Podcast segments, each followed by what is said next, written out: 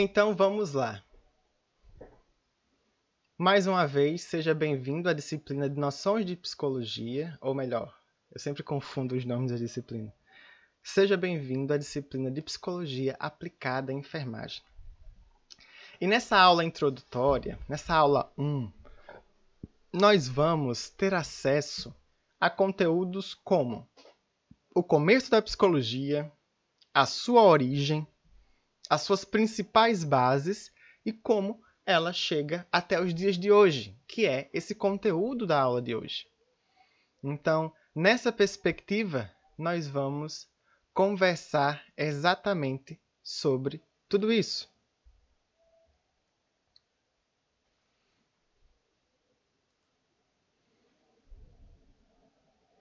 E pensando nisso, vamos é, dar continuidade. O primeiro ponto que eu quero destacar é que essa aula é introdutória, então ela é uma aula que requer um resgate histórico. E nem sempre resgates históricos são interessantes, são chatos, né? São, ah, meu Deus, que maçante. Mas muito necessários para que nós possamos conhecer e compreender o que é que está acontecendo atualmente. Ou seja, conhecer a história é conhecer como nós estamos é, nesse processo. E a primeira pergunta, das várias perguntas que nós vamos fazer durante essa disciplina, é: quando você escuta a palavra psicologia, o que é que vem à sua cabeça? Quais são seus referenciais? E você já parou para pensar aonde você utiliza psicologia, mesmo sem ter estudado? Então coloca aí no chat. O que é que vem à sua cabeça? O que é que vem na sua mente agora, exatamente agora, quando você escuta o professor Alisson falando noções de psicologia, psicologia aplicada à enfermagem? O que é que você entende até então? O que é que você compreende e o que é que você acha que não compreende sobre a psicologia, sobre as noções que nós vamos falar agora? Comenta aí no chat, partilha com a gente. Eu gostaria muito de ler o que você tem a pensar sobre essa perspectiva, em especial sobre essa primeira parte da aula. Alguém gostaria de comentar? Ciência que estuda o comportamento, disse Jordana, não é? Sim, Jordana, nós temos o comportamento dentro dos estudos da psicologia. Mas você, como os colegas vão ver daqui a pouco, que existe muito mais do que isso. Quem mais gostaria de opinar? Né? Luana comenta: quando se fala em psicologia em si, me lembra terapia, mas na enfermagem não associei muito. Muito bem. Essa parte da, da terapia é fundamental porque a gente sempre entende que psicólogo faz o quê? Psicoterapia. Que faz o quê? Psico alguma coisa. Psico e lá vai. Ana Júlia diz que lembra de Freud. Ha! É, é Renata também, seu nome? Ra, Ra Souza. Entender o comportamento. Nossa, o pessoal do comportamento está afiado, hein? Raíssa, desculpe. Ok, Raíssa. É, estuda a alma, estuda o comportamento. O comportamento em relação à saúde, disse Alessandra. Interessante essa perspectiva de Alessandra, o comportamento em relação à saúde. Comportamento individual de cada pessoa estão muito bem encaminhados. E tudo isso nos convida a pensar: você pegou um referencial de algum lugar, ok? E esse algum lugar nos faz pensar exatamente o que é psicologia, então. Temos aqui várias definições que os colegas trouxeram: comportamento individual, comportamento coletivo, comportamento é, em relação à saúde. Ou seja, compreensão mental, disse Sabrina, ou seja, uma compreensão sobre as coisas que estão acontecendo à nossa volta. E tudo isso se faz muito importante para nós entendermos que a psicologia está à nossa volta. Tudo isso que vocês falaram faz sentido e está dentro do campo da psicologia. Professor, então isso é psicologia? Não, não exatamente. Mas está dentro da psicologia. Quando nós vamos avançando e vamos percebendo na sociedade do nosso cotidiano existe uma compreensão que a psicologia se vincula a um jeito de ser. Como assim um jeito de ser, professor? Coisa mais filosófica, eu não estou entendendo nada. Vamos esclarecer. Manda um bonequinho com a mão levantada aí, quem já sofreu de amor. Só para mim ter uma noção aqui. Quem já sofreu ali por aquele amor, né? Aquele marido, namorado, paquera, crush, ou então crush que nunca lhe viu. Nossa. Eu, eu levanto aqui as duas, tá bem? Por quê? É mais fácil dizer quem nunca sofreu. E aí eu quero pegar esse exemplo e você lembre aí, por favor, não lembre do sofrimento. Bom demais, né, João? Oh! Marília Mendonça que nos escute e produza uma música sobre isso. Quando nós estamos falando sobre esse jeito de ser, nós estamos falando exatamente sobre uma postura. E nesse momento eu quero que você recorde esse momento que você estava sofrendo de amor. Ou de amores. Né? Podemos sofrer por mais de um. E ao mesmo tempo. Naquele momento de sofrimento, eu acredito, tenho quase certeza, que você partilhou seu sofrimento com alguém. Ou com um amigo, ou com a mãe, ou com o cunhado, se for casamento, ou com a sogra, não sei. Um psicólogo, seu psicólogo. Mas eu acredito que você partilhou, tenho quase certeza. Mesmo que indiretamente você contou que não estava bem e assim por diante. E eu gostaria de ouvir de você. O que é que fez você é, confiar? Olha aí, Eduarda, com a sogra, tá vendo? Então. Pronto, Eduarda, vou pegar seu nome, tá? Bem aqui você. O que, é que o que é que faz você confiar tanto na sua sogra e conversar muito com ela? E aos colegas? A essa pessoa que você confiou o seu sofrimento. O que é que fez você escolher ela para conversar? Eduarda disse que a sogra dela é amiga. Então eu entendo que tem confiança, a intimidade, como disse Ana Júlia Pereira de Oliveira. Aos demais que sofreram, o que é que fez você deixar que aquele sofrimento fosse partilhado com outra pessoa? Ela é mais velha, mais experiente. Os demais, o que é que fez você partilhar o seu sofrimento com aquela outra pessoa? Imagino eu que ela soube e sabe ouvir, ela sabe transparecer, como disse Elisa, confiança, ela sabe demonstrar afeto, ela sabe é, não julgar. Até certo ponto, ela não consegue te julgar, o que te faz ficar à vontade. A experiência de vida, ou seja, tá vendo que tudo isso vai construindo a pessoa ideal para que eu partilhe o meu sofrimento. Confio João comenta: confio em uma amiga que a gente sempre conta as desgraças que acontecem um do outro e rimos no final. Ou seja, é o sentimento de pertencer a uma amizade, né? Todos nós temos um amigo assim que é pau para toda obra. E é nessa perspectiva que nós podemos dizer, na sua opinião, você que trouxe os seus comentários, na sua opinião, essa pessoa teria um pouco de psicólogo? Ela teria um pouco de um jeito de um psicólogo? né? Sim. Eu diria sim, com certeza. E é aí que está o grande tchan da coisa. Às vezes sim, né, Sabrina? Nem sempre, tudo bem. É aí que está o tchan da coisa. A psicologia é entendida no nosso dia a dia como uma postura, ou seja, um jeito de ser. Calmo, tranquilo, silencioso, respeitoso, confiante, íntimo, experiente. Então a gente pega tudo isso e bota pacote psicólogo. E todo mundo tem essas características. Todo mundo consegue ouvir, todo mundo consegue ser silencioso, consegue não julgar, com maior ou menor dificuldade, mas todo mundo consegue fazer isso. Então, todos nós, a paciência, sim, né? Por exemplo, eu sou um psicólogo que eu acredito que fuge um pouco da média, no sentido de aquele psicólogo calmo e tal. Eu sou meio elétrico, vocês estão percebendo, mas eu sou meio elétrico. E essa eletricidade não está nesse pacote psicólogo padrão, imagino eu, né? Mas não me, não me faz um psicólogo pior ou melhor por isso. Da mesma forma, no nosso cotidiano. Ou seja, ah, obrigado, Rose Kelly. É, e, e esse cotidiano faz pensar exatamente que nós utilizamos a psicologia há muito tempo. E isso vai quebrando alguns paradigmas. Que é, ah, psicólogo ou psicologia é para loucos, é para pacientes psiquiátricos.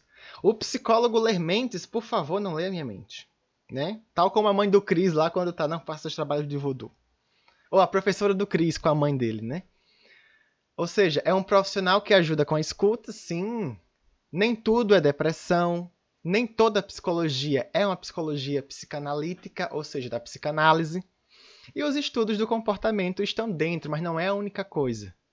E a psicologia não é apenas para pessoas adoecidas.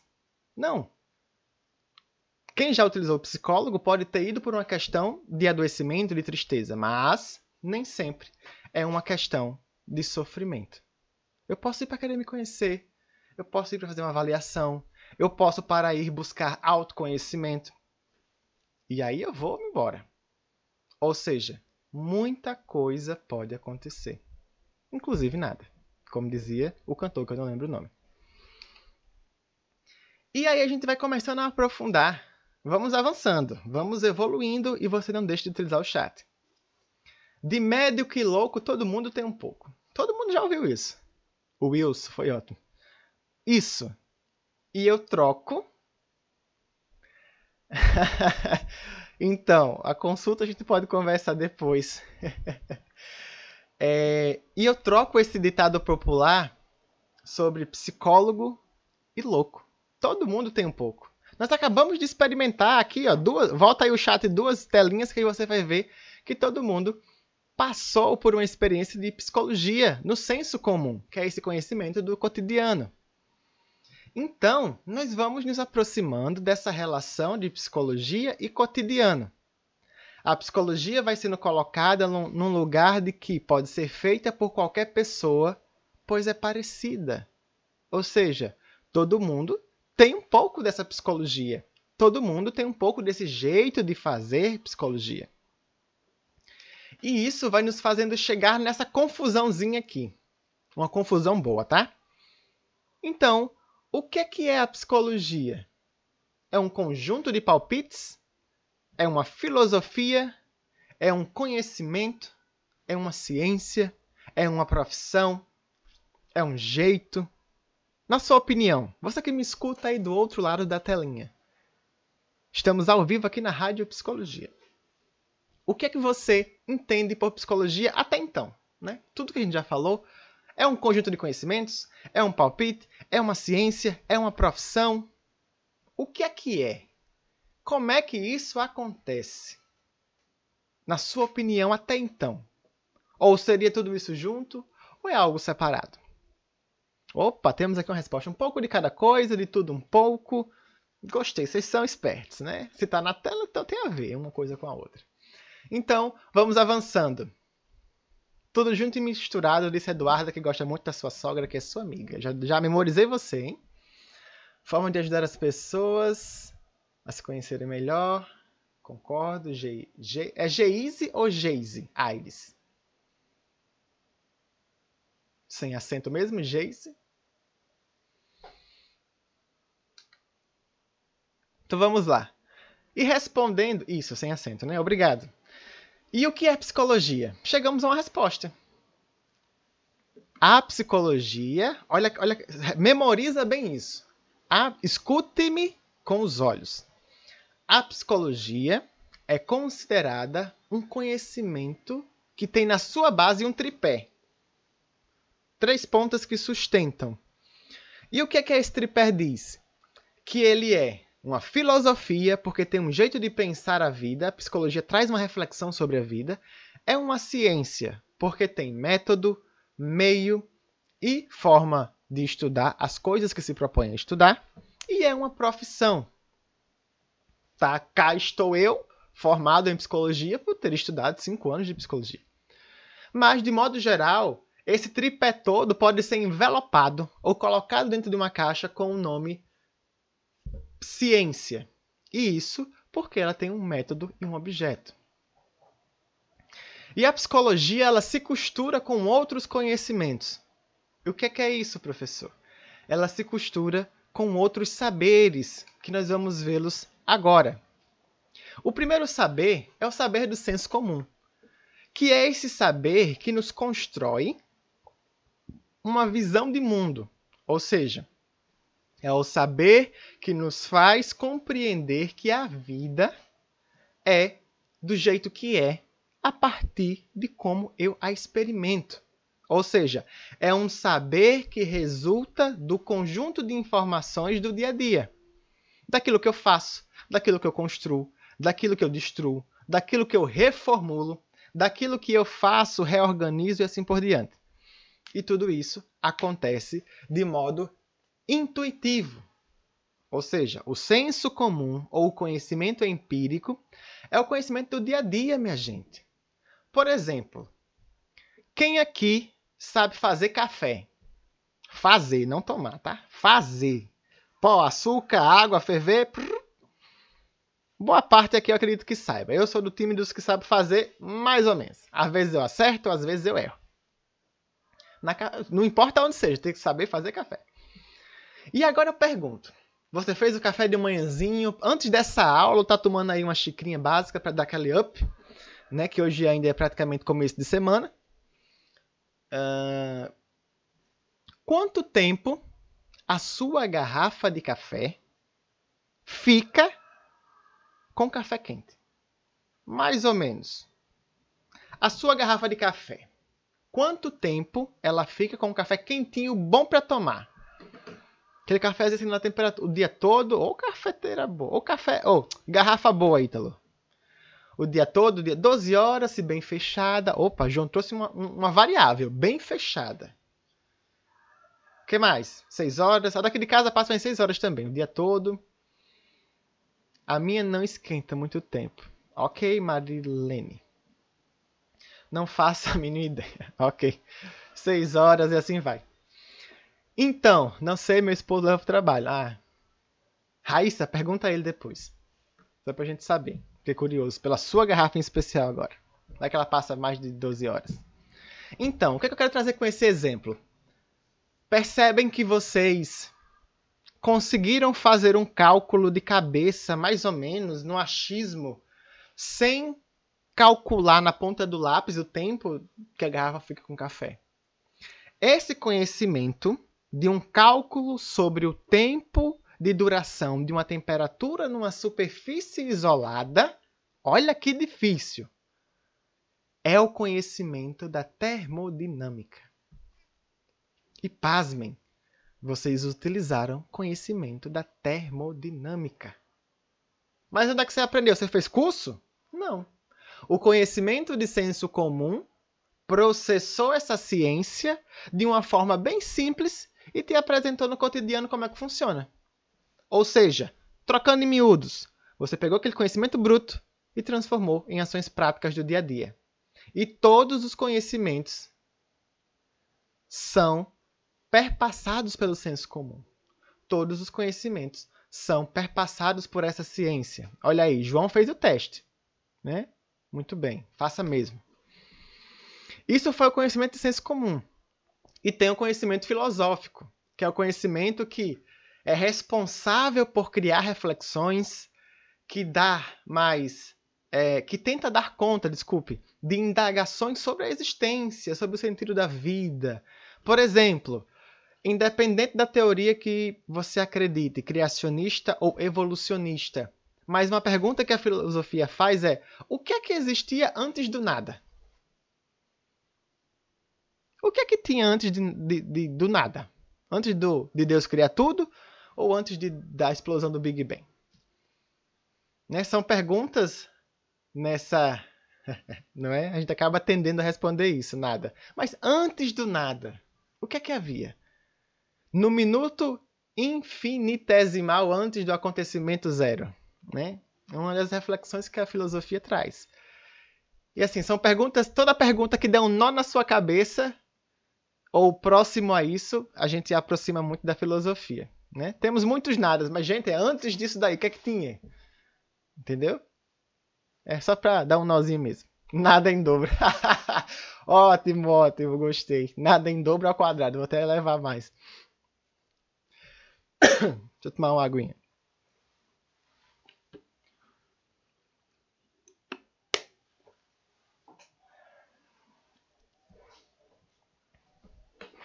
Então, isso é o conhecimento filosófico. O conhecimento da arte é exatamente o homem, desde sempre, organizando a sua história, organizando as suas informações visualmente. E aí nós temos as pinturas rupestres, nós temos as marcas da. Como é que eu posso dizer? As marcas nas paredes, as marcas na história, as marcas no papiro, a descoberta do papel, arte modesta, moderna, cubismo, abstratismo, é, surrealismo, os desenhos que a gente fez na escola, ou que nossos filhos, sobrinhos, netos, parentes fazem, pichação de rua, que até certo ponto, a pichação barra grafite, aquela pichação mesmo, que é coisa aleatória, também pode ser considerada uma expressão subjetiva porque a arte é uma manifestação do mundo interno nosso, né? E a psicologia costura com tudo isso. E também com o conhecimento religioso, que nós vamos ver daqui a pouco. A psicologia é, recebe influências da religião. E os conhecimentos religiosos, né? seja eles católicos, ortodoxos, umbandistas, espíritas, protestantes, uh, gregos, todos os tipos, eles sempre trazem no seu cerne, no seu núcleo, uma compreensão é, uma compreensão de dogmas, ou seja, de ideias que não são questionadas. Porque quem disse foi Deus, quem sou eu para questionar Deus? E isso dá toda uma estrutura para esse conhecimento ser muito consolidado, muito forte. E por último, mas não menos importante, desse tópico, os conhecimentos de cunho científico, que são os conhecimentos é... Como é que eu posso dizer? Que são os conhecimentos que têm uma modalidade de pesquisar, que tem um jeito de pesquisar, que tem um objeto de pesquisar, que tem uma forma de divulgar. Ou seja, é o famoso cientista de filme. Laboratório, experimentos, revistas, capítulos, livros, reportagem e assim por diante. E aí eu pergunto a você, meu caro colega de profissão em formação. O, a psicologia é a mesma coisa que senso comum? Eles são iguais ou diferentes? Me coloquem aí no chat. Igual ou diferente? Diferente um pouco, o que mais? Diferente, disse Ítalo. Sabina comentou, né? Diferente um pouco. Ítalo disse diferente. Elsa, oh, desculpe, Elisa, diferente, diferente, diferente, diferente um pouco, diferente, diferente, diferente. Então vamos lá. Já que utilizaram diferente um pouco, eu vou botar assim, diferente muito. A psicologia, o que é que eles são iguais? São dois tipos de conhecimento. Isso aí é inegável. Thaís comenta. Acredito que o senso comum seja uma composição da disciplina.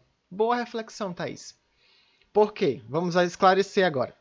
A psicologia e senso comum são iguais em um ponto. Ambas são conhecimentos. Já a psicologia, como eu disse lá no comecinho, ela é uma ciência. Então ela tem método, objeto de estudo, meio que eu vou estudar, meio que eu vou analisar, meio que eu vou divulgar. O senso comum não. O senso comum é o nosso fazer café. É do cotidiano, aprendi fazendo, aprendi na rotina, aprendi no dia a dia. E tudo isso é exatamente marcado por esse movimento natural, tradicional, sem muita preocupação. E isso tudo é o que difere. Psicologia, ciência. Senso comum, intuição, dia a dia. Eles são diferentes? Sim. Mas o que é que tem de comum a eles? São dois tipos de conhecimento. Como o Thaís comentou, a psicologia, por exemplo, pega um pedacinho do senso comum Vamos falar assim, comportamento de fazer café. A psicologia vai lá, pega esse comportamento, tira da realidade e vai estudar isoladamente. E o que, é que ela vai fazer com isso? Vai entender a fundo, vai se preocupar, vai trazer exatamente suas reflexões de como entender aquilo. E como Sabrina bem trouxe, o senso comum é uma intuição. Mas que é um tipo de conhecimento, né? Que a gente tem que valorizar. e aí nós estamos falando, falando, deixa eu olhar aqui minha hora. Ixi, já vai dar 9h40. Então, dentro desse. Eu vou terminar só esse ponto para a gente dar um intervalo, tá certo? Que é, como é que vocês estão fazendo? Tá pegando direto? Estão ficando? Não, mas vamos dar um intervalozinho para a gente dar uma refrescada na mente, né? Dar uma. E continuar. Pegando direto? Ok. Então. Direto! Kathleen, deu um grito que eu escutei daqui, viu, Kathleen? É... Ok, pessoal. Então vamos. A gente, reduz, só para não dizer que não teve um intervalo, a gente reduz para dois minutinhos. Só o tempo de eu ir no banheiro daqui a pouco, eu estou precisando, tá certo? Mas é tudo certo. Então vamos voltando. Assim como todo tipo de conhecimento, a psicologia ela possui um objeto. Ela possui uma coisa que ela estuda. Certo? Se fosse em sala de aula, estaria valendo um bombom cacau show. Mas como nós não estamos em sala de aula, não tem como eu garantir que esse bombom chegue a tempo. Então, é, valendo um doce virtual, vamos dizer assim. O que é que vocês acham que é o estudo da psicologia? O que é que a psicologia estuda?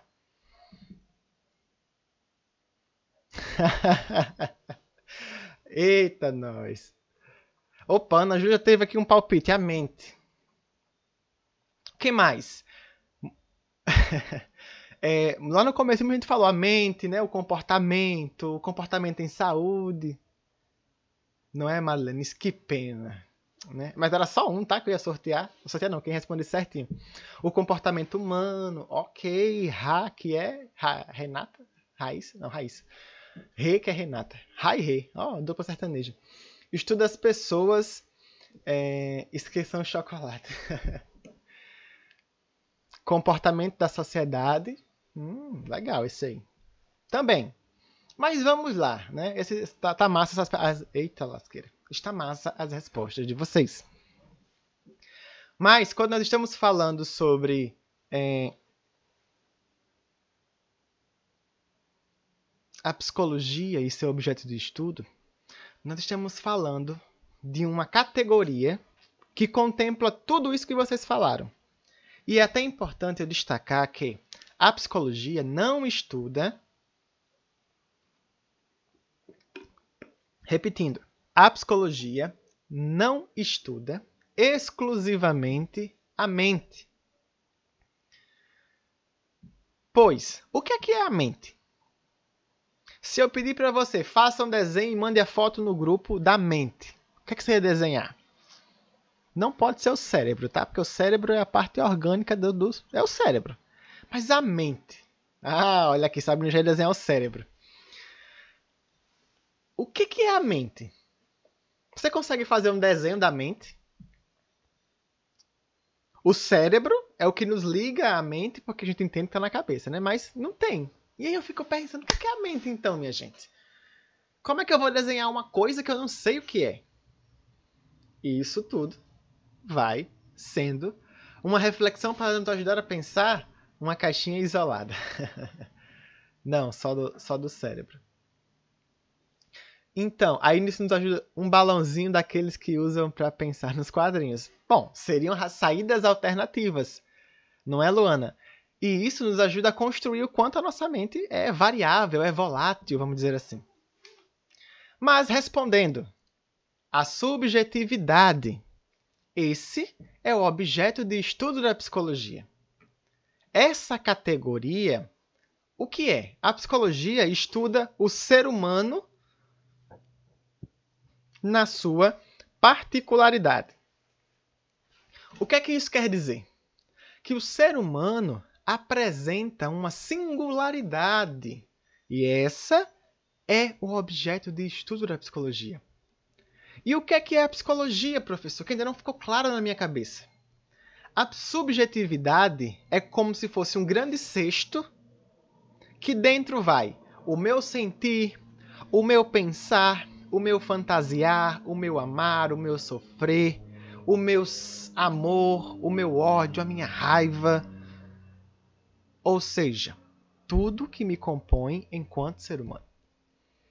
Tudo isso vai estar dentro de mim, ou seja, dentro de mim, não literalmente falando, dentro da minha forma de ser humano.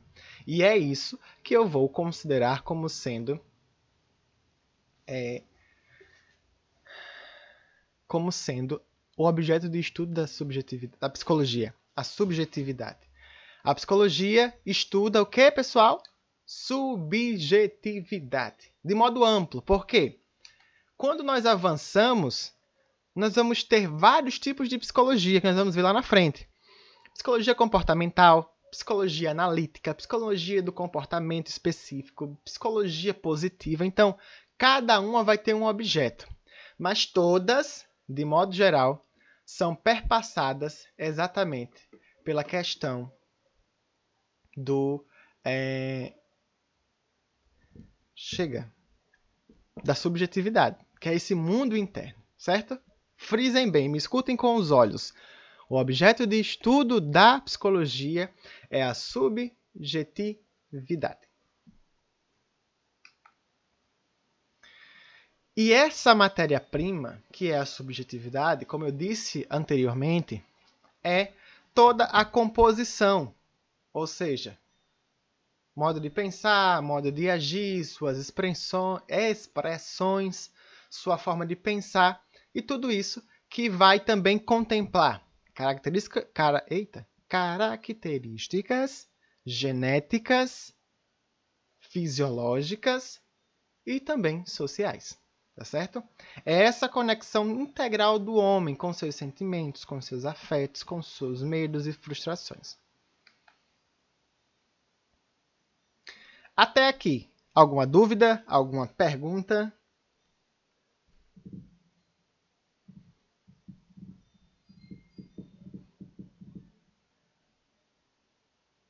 Não? Ok, pensei que tinha caído, ninguém respondeu nada. Tudo... Ah, agora chegou tudo. Tudo tranquilo, ok? Show de bola, pessoal. Vamos avançando. Tudo isso que nós vimos até então foi a introdução da introdução. Nós vamos agora para o percurso histórico da psicologia. Como assim, professor? Vamos lá para o, o, o embrião da psicologia, que é essa evolução tradicional, né? dos primeiros passos para os passos segundos e assim por diante. Primeiro ponto, aonde a psicologia começa?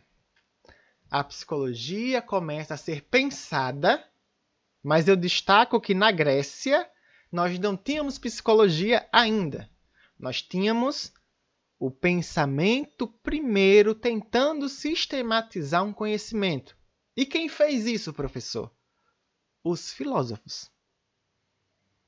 Aristóteles, Sócrates e Platão foram os três primeiros pensadores que depois deu espaço para que outras pessoas avançassem e chegassem na psicologia que nós estamos tratando hoje. Esse percurso histórico ele é marcado pelo quê? Lá pelos anos 700 a.C., a civilização grega era o, o, povo mais avançado. Então eles estavam com tudo de ruma, como diz no, interior. No interior. Muita agricultura, muito é, plantio de frutas e verduras, muita engenharia avançando, muita política, muito poder, muito tudo. Só que estavam esquecendo do desenvolvimento subjetivo das pessoas.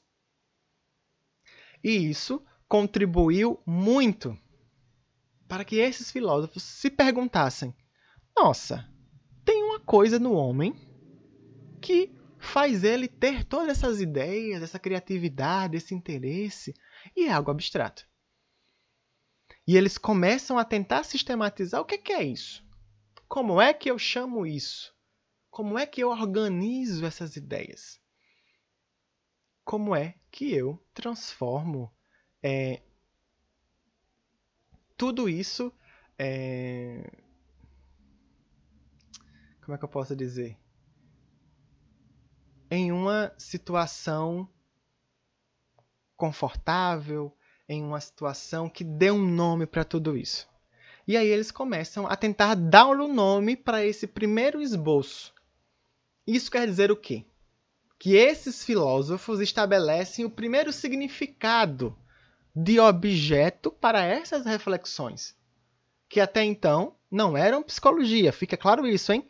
No comecinho não nasceu psicologia já pré-pronta, mas as reflexões de raízes filosóficas foram construindo o entendimento para dar margem para outras pessoas conseguirem entender. Como assim, professor? A primeira tentativa de sistematizar essa psicologia gerou o nome psique, ou seja, psicologia vem desses radicais psique e logos, que quando junta dá o estudo da alma. Entende? Lá na Grécia, a primeira tentativa de estudar deu esse nome, estudo da alma. E isso tudo é o que a gente chama hoje de estudo da subjetividade, tá certo? No século XXI, a psicologia estuda a subjetividade. 700 anos antes de Cristo, a psique era compreendida como alma. Estudava-se a alma, certo? Para que não haja essa confusão. Século XXI, subjetividade. Grécia Antiga, alma. E o primeiro cara que fez todo o moído, toda a reflexão primeira, foi esse seu Zezinho aqui, ó. Barbudinho, show, carinha de vovô que dá doce no final da tarde. O que é que ele fez? Ele disse, cara, tem uma coisa que diferencia o homem dos animais. Ele disse, tem uma coisa sim. Que vai ser o quê? A razão. Sócrates estabelece a razão como sendo o principal elemento, preste atenção, o principal elemento que diferencia homem de animais. Isso faz com que o homem tenha uma supervalorização em relação aos é... Ai, Jesus. em relação aos animais. É a grande diferença. É isso que Sócrates começa a estudar nesse interesse de entender a alma, né? Que eles falaram ainda há pouco. Depois dele vem quem? Platão. Platão foi discípulo de Sócrates e disse assim: Eu concordo com o que ele disse, mas eu continuo pensando que existem mais coisas. E ele diz o quê? O corpo se separa da mente ou melhor, da alma. Ele estabelece uma separação: corpo, material, finito, alma, imaterial, infinita. Platão dizia meio assim que quando um corpo morre, a alma fica vagando até achar um outro corpo que dê certo. Tipo assim, uma pousada, tem vaga, eu entro. Eu acho meio estranho, mas, né? Era, era Platão falando, né? não era eu, Alice. E ele coloca a alma ou a razão como existente em um lugar do nosso corpo. Ele diz a seguinte questão: Pessoal, a alma está na cabeça. Para Platão, esse carinha na sua tela, ele entendia que a razão estava na cabeça. E eu acredito, eu, Alisson, falando que é daí que vem essa concepção de mente. De algo que fica na cabeça, de algo que fica né, localizado aqui nessa região. Depois vem quem? Aristóteles. Aristóteles, aluno de quem? De Platão, a escadinha dos alunos. Ele continua com essa né, reflexão de alma, como é que ela se organiza, se tem um lugar, só que ele traz uma diferenciação dos outros pensadores. Ele traz que o corpo e a alma são indissociáveis. Como assim, professor? Não se separam. É isso que ele quer dizer. O corpo e a alma não se separam. Morre um, morre todo mundo. Vive um, vive todo mundo. E ele traz um acréscimo muito importante. Aristóteles diz: é... Chega, Jesus, o que, é que ele diz? Sim, lembrei. Ele diz que a psique é a energia, é o ritmo, é o plus de cada um. É a energia vital, é o que cada um tem de ritmo pessoal. Então, esses três carinhas fundam esses pensamentos que são os primeiros esboços de psicologia, que agora, na Idade Média, recebe contribuições. Repito agora, Júlia. Atendendo à pergunta de Ana Júlia, que ela diz a seguinte afirmação: Professor, não entendi muito bem a parte sobre, sobre Platão. Repetindo, Platão foi discípulo de quem? De Sócrates. Então ele seguia esse entendimento de que é a razão que diferencia o homem dos animais. E Platão estabelece que a razão, ou seja, esse elemento que diferencia e coloca o homem acima dos animais, está em um lugar específico do corpo. E para Platão, esse lugar é a cabeça. Para Platão, a alma barra razão fica dentro da cabeça. E ele dizia mais que o corpo e a alma são duas coisas separadas, que funcionam juntas, mas são separadas. Se morre o corpo, a alma não morre, porque a alma, para Platão, era imortal. Mas o corpo não. O corpo era finito. Era essa o conceito de Platão. Clareou, Júlia? Ana Júlia, desculpe.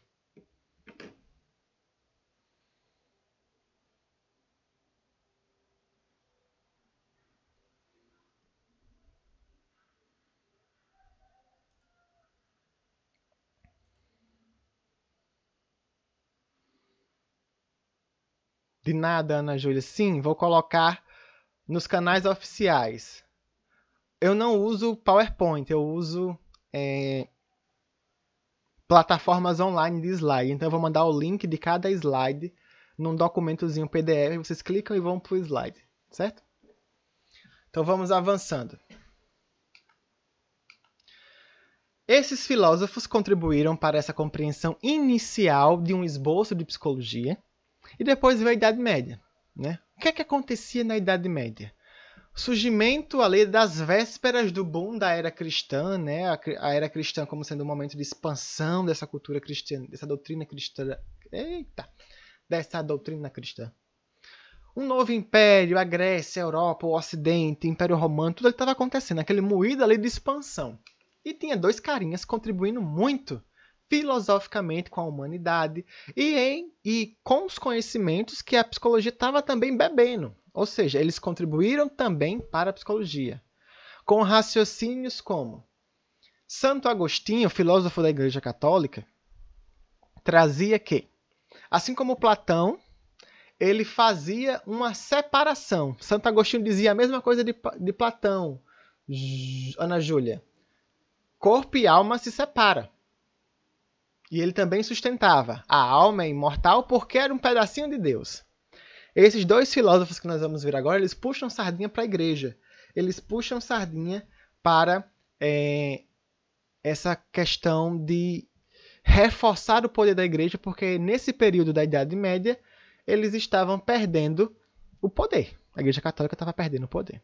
Então Santo Agostinho diz isso. Mesma coisa que Platão, só que botando uma pitadinha de Deus na sua reflexão. Já São Tomás de Aquino puxa a sardinha de quem? De Aristóteles. E diz o quê?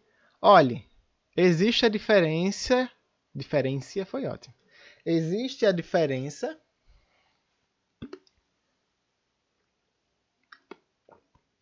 entre essência e existência.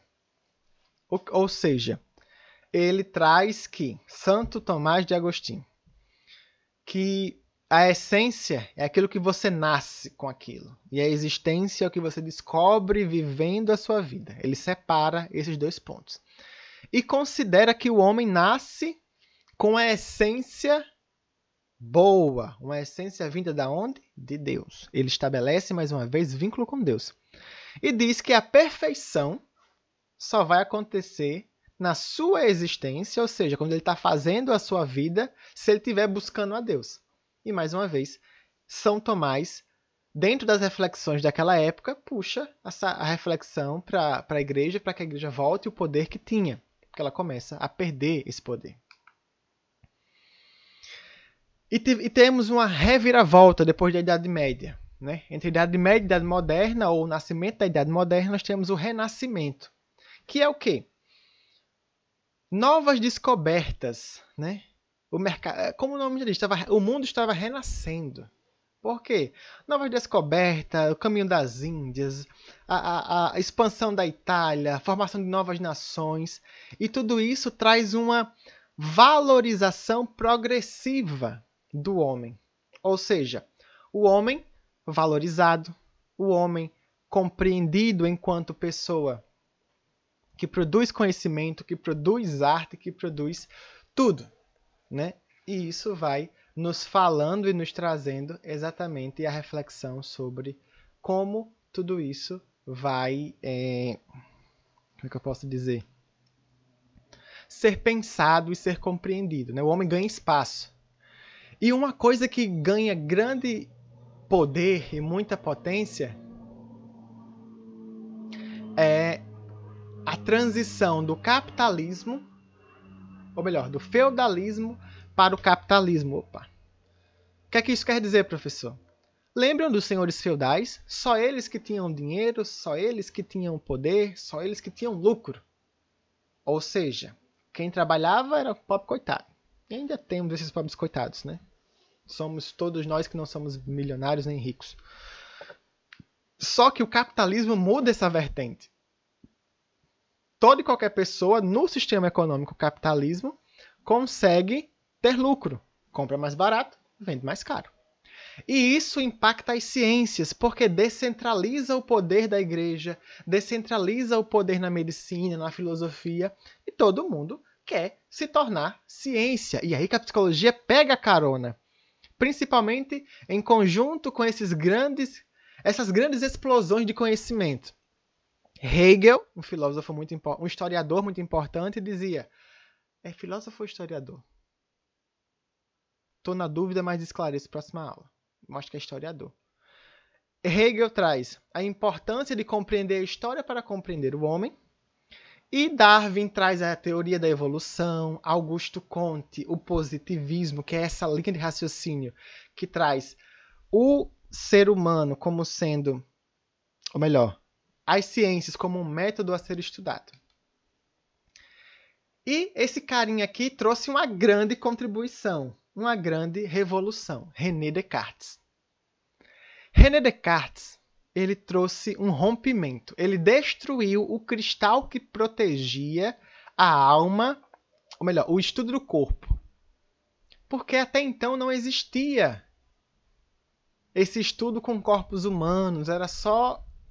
Nem lembro como é que é, eu acho que eles só faziam desenhar, ou era palpar e faziam um registro dos órgãos. Então, assim, era muito. Como é que eu posso dizer? Muito falho vamos dizer assim. E tudo isso faz com que ele traga uma reflexão. Minha gente, o corpo sem alma é só uma máquina. Dá para a gente estudar. Nós não estamos desagradando nenhum Deus, nós não estamos rompendo com nenhuma lei. É estudo, é ciência. E isso possibilita que a anatomia avance, que a medicina avance e a psicologia. Porque depois que tudo isso acontece, chega o grande cara que se chama o pai da psicologia científica moderna.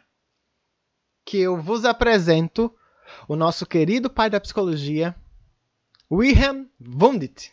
Mas decora só esse segundo nomezinho. Decora não, lembra dele, Wundt. Esse do meu é W-U-N-D-T. Se lê Wundt com V. É ele considerado o pai da psicologia. Por quê? Porque ele cria um laboratório científico na Alemanha, que é o primeiro laboratório experimental de psicologia, que ele dá o nome de psicofísica. O que é que ele fazia? Não sei se dá para ver aí, mas ele pegava um laser, deixa eu ver se dá para ver. Aqui, ó, pronto. Ele pegava um laser e ficava passando assim nas paredes e ficava perguntando às pessoas: é, o que é que vocês estão vendo? Quantas vezes o laser apareceu? Qual foi a sensação? E não sei o que, lá vai, lá vem. Porque ele queria mensurar os eventos psicológicos, ou seja, os eventos da mente. Ele recebeu assim, ó, crítica de pau. Por quê? Porque ele utilizava um método esquisito. Ele fazia assim: o que, é que você está achando disso? É bom. Aí ele botava: é bom. Mas e tu, que é a mesma coisa? Não, eu achei ruim. É, é ruim. E para a comunidade científica, isso não era legal. Por quê? Porque ele não estava contribuindo com a ciência. Estava só bagunçando a ciência. E aí nós temos esse avanço. Mas por que ele é muito importante? Porque ele se afastou da filosofia, se afastou da religião e estabeleceu o status de ciência. Por isso que ele pariu a psicologia moderna. Ele pariu a nossa ciência filosófica. É, ele pariu a ciência moderna psicológica. E nos aproximando do final da aula pelo tempo, é, temos ainda 27 minutos. Esse negócio de aula de uma hora e meia me deixa agoniado. É, cadê? Sim. Não é que eu tenho que. Olha que eu já tirei muita coisa, viu? Para dar caber em uma hora e meia.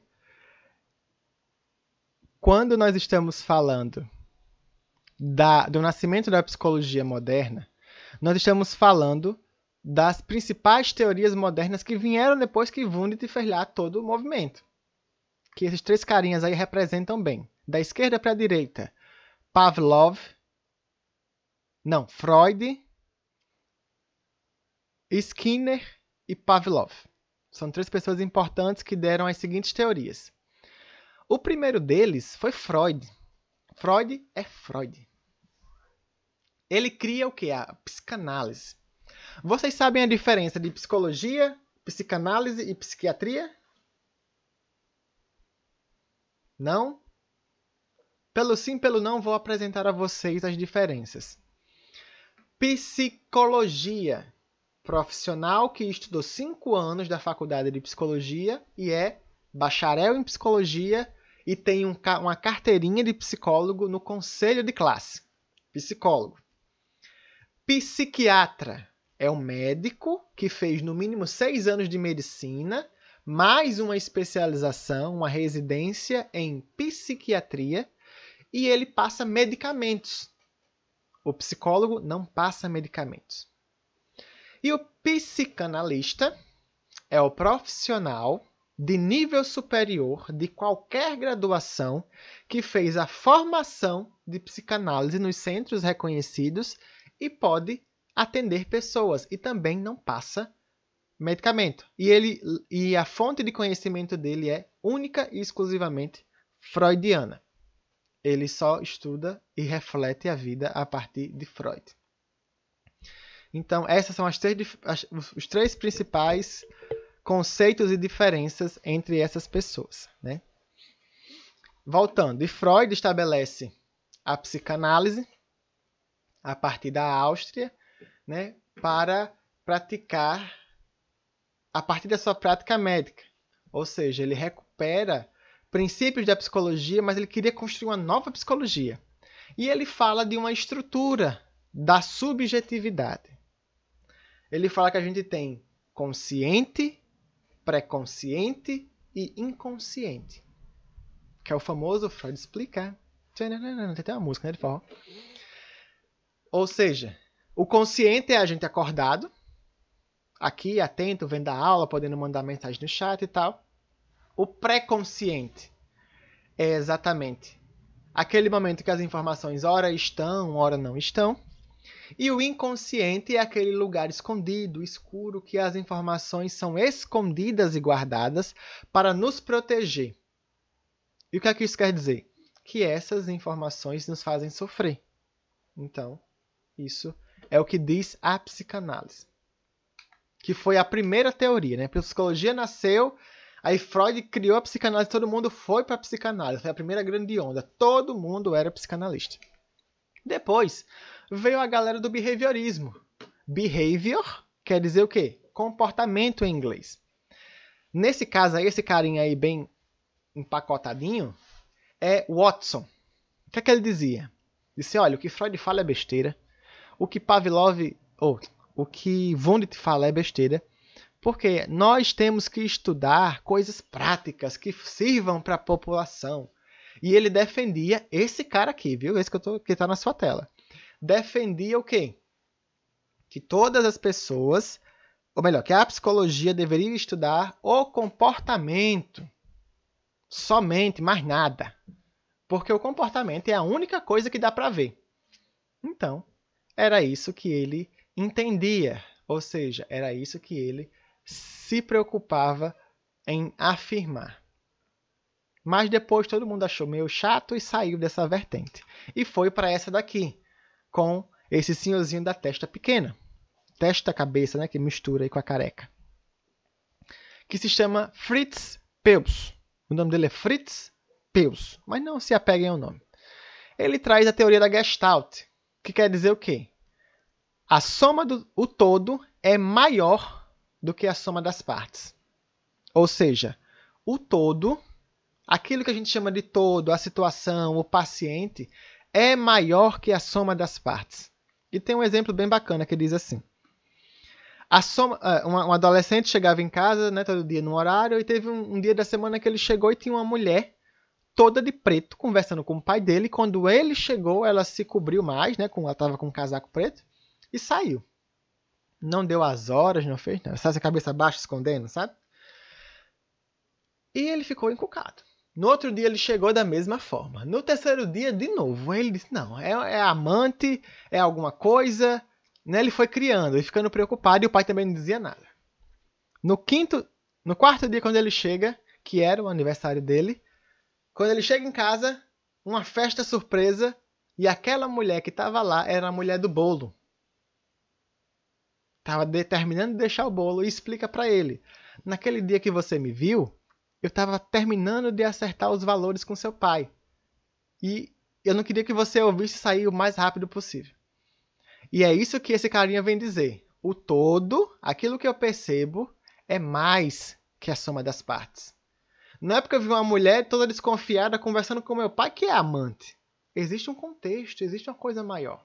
E a gente se apega logo a esse rótulo. E esse carinha vem trazer uma reflexão totalmente diferente sobre isso. E atualmente, como é que a psicologia ou onde a psicologia é ingressa, onde ela, como ela vê o homem, né? Nós temos psicologia no hospital, nas organizações, na escola, nas, nos institutos educacionais. Assim, o psicólogo escolar é aquele que trabalha dentro da escola. E o psicólogo educacional é o psicólogo que estuda para ajudar esse outro psicólogo. O psicólogo jurídico é o psicólogo que trabalha nos fóruns, no tribunal, que faz perícia, né? Eu me incluo nesse caso, que eu também faço perícia para o Tribunal de Justiça. É o psicólogo acadêmico, que né, está aqui eu dando aula, explicando. É o psicólogo forense, que é o psicólogo do ITEP, da polícia. É o psicólogo em situações de emergência e desastre. Esses plantões online gratuitos, esses psicólogos que estão atendendo a preço mais acessível. Tudo isso é psicologia da emergência e do desastre. Psicologia clínica, que é o consultório, que é igual da saúde, que eu acabei repetindo. Psicologia do trânsito e psicologia do esporte, né? E para fechar, qual é a visão de homem que a psicologia tem hoje? É uma visão biológica, é uma visão que tem um corpo físico, que tem um psicológico com emoções, pensamentos, sentimentos, afetações é um, é um ser, uma visão sobre um ser social, que tem um ambiente, que tem relações. E é também uma relação com um ser espiritual, que ele acredita em alguma coisa, ele tem uma crença, mesmo que ele não acredite em nada, mas ele acredita em não acreditar. E é um ser ecológico, que tem um habitat, que tem uma situação muito produtiva. E quais as contribuições da psicologia na sua formação? Esse slide aqui resume tudo. Fomentar que haja o desenvolvimento de compreensões sobre o fazer em relação à subjetividade, potencializar cuidado ao paciente, não somente manipulação. Ou seja, não é só mudança de decúbito, não é só virar a pessoa, limpar e pronto. Não, existem outras questões por trás. E tudo isso vai nos ajudar a pensar exatamente esse processo de humanização, sair de uma relação protocolar, pensar a subjetividade com ênfase, com muita ênfase. Né? E o que é que isso quer dizer? Pensar a subjetividade como sendo fundamental importante, inquestionável e essencial. E tudo isso é cuidar para além da doença. Tudo isso que nós passamos hoje pode ter sido chato? Pode, concordo com você. Mas é fundamental para que a gente entenda qual foi a estrutura que a psicologia se consolidou. E daqui para frente, nós vamos sempre nos referir à psicologia moderna, psicologia atual, à subjetividade e aos conhecimentos que nos ajudam a pensar como eu cuido das pessoas, considerando esses aspectos e principalmente promovendo saúde. E para terminar, de verdade agora, eu vou só explicar isso daqui bem rapidinho. Eu vou mandar para vocês cinco perguntinhas objetivas que ajudam a repensar e aprender o conteúdo de hoje e vou mandar dois links, dois formulários diferentes. Um com essas perguntinhas e o outro com uma atividadezinha bem simples, que também será pontuada com dois décimos a mais. Você vai fazer um texto no celular mesmo. Aqui tem 15, 20 linhas, mas esquece isso. Você bota até uma se quiser, mas desde que consiga responder a pergunta, tá certo? Você vai fazer um resuminho dessa aula. Olha, eu entendi que a psicologia é isso, isso, isso. Não, a entrega vai ser até domingo, certo? Todos os links que eu mandar durante a semana vai ser até domingo. Que no domingo eu encerro lá, não recebo mais respostas. É quem enviou está registrado, quem não enviou não pode mais enviar.